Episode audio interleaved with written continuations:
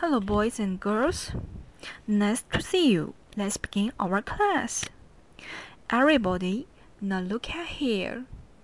I have a magic box. There is something in it. Do you want to know? Who want to take out one treasure in the magic box?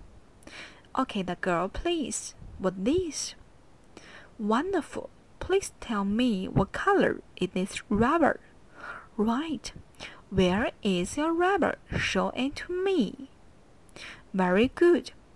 Everybody, where's your rubber? Show me your rubber, please. Excellent. Who want to take another thing from the magic box? The boy in the second row. Smart.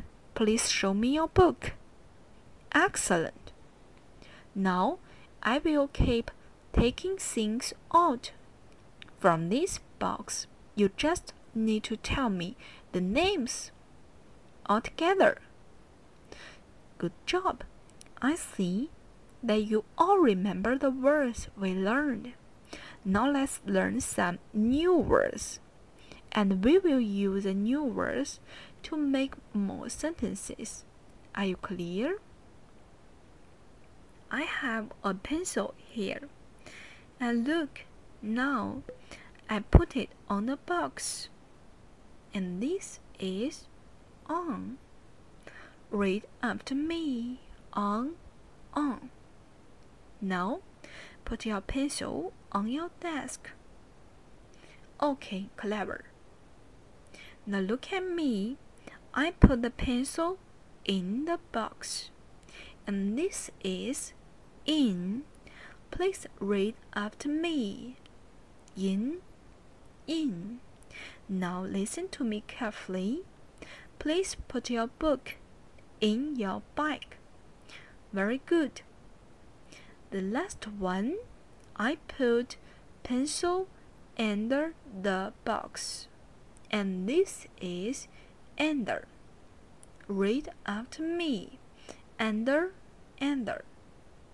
Now, let's look at the screen. What we got there? Yeah, and look what this. This the bird's little house. Now look at the blue one. What answer? You please. Good. How about this orange one? That girl? Right, the last one. Very good. Now let's keep watching pictures. Except for the birds, what can they see? Who can tell me what this blue thing is? You please. Yes, it's a chair. What's this? And what's this? Okay, excellent. Now listen to me carefully. I will make a sentence. I will just ask. You need to answer it. Where is the ruler? Now who can answer? Our monitor? It's under the chair. Okay, I will write it on the blackboard. Good, let's read it together. Where is the ruler? It's on the under the chair. Now everybody, I will ask another question. Listen. Where is the school bag? Well done. Now let's play a game. Show me your hand and show me your arm. Now you just need to do what I told you. Please put your hand on your desk. Clever. And now, please put your arm in your bag. Oh, I see. That's a little harder for you, so you need to practice more.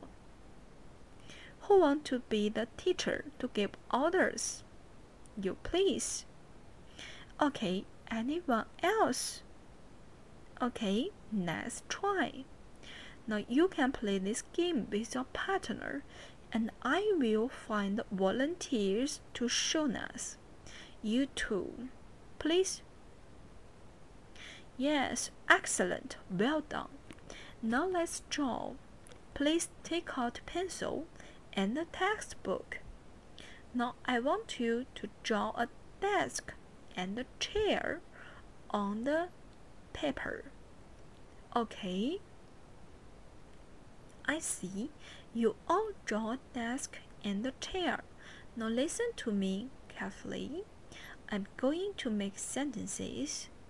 You need to draw the pictures according to my sentences. Are you clear? Okay, now let's begin. Where is the book? It's on the desk. Where is the pencil? It's in the pencil box. Where is the pencil box? It's under the chair. Okay, now let's check your pictures. I will ask you the questions. You need to answer it together. Where is the pencil? Where is the pencil box? Oh, I heard two questions. Are they alright? No, so we should pay attention. You can practice these with your team. One ask and the other three answer. Let's begin now. Okay, time's up. Now which team can show us your dialogue? You four, please. Good performance. Now let's look at the PPT. I prepare some pictures for you. I will ask you sentences and you need to answer the questions according to the pictures. Where is the monkey? Where is the dog? Well done, boys and girls. And you are clever. Okay, time's so fast. Boys and girls, who can help me to memorize what we learned today? Okay, you please. Yeah, today we learned three new words in, on, under, and we learned two sentences. Where is the? It is in, it is on, and it is under. Very good. Today you also draw a picture. After class, you can show your pictures to your friends and you can also practice sentences with your friends. Are you clear? Yes. Class is over. Goodbye. And this is my class. Thank you. The important point in this class is to use the knowledge in the daily conversation and it is also a common point in the primary school English teaching. At the consolidation part, I ask students to play a game. During the game, they can not only feel happy, but also review the knowledge. The game is I make the others students do the actions. It can improve their listening ability and then we play the picture game. Students need to draw the pictures according to my sentences. Since we all know they need to use the sentences in the real situation, if they can play the game well, it means that they already grasp the key points. Then I showed them the PPT. They need to tell me true or false according to the PPT. The important point is the soul in our teaching. We need to grasp the soul and keep practice in all the procedures during our teaching. And this is the truth we need to keep in mind. And this is my answer. Thank you for your listening.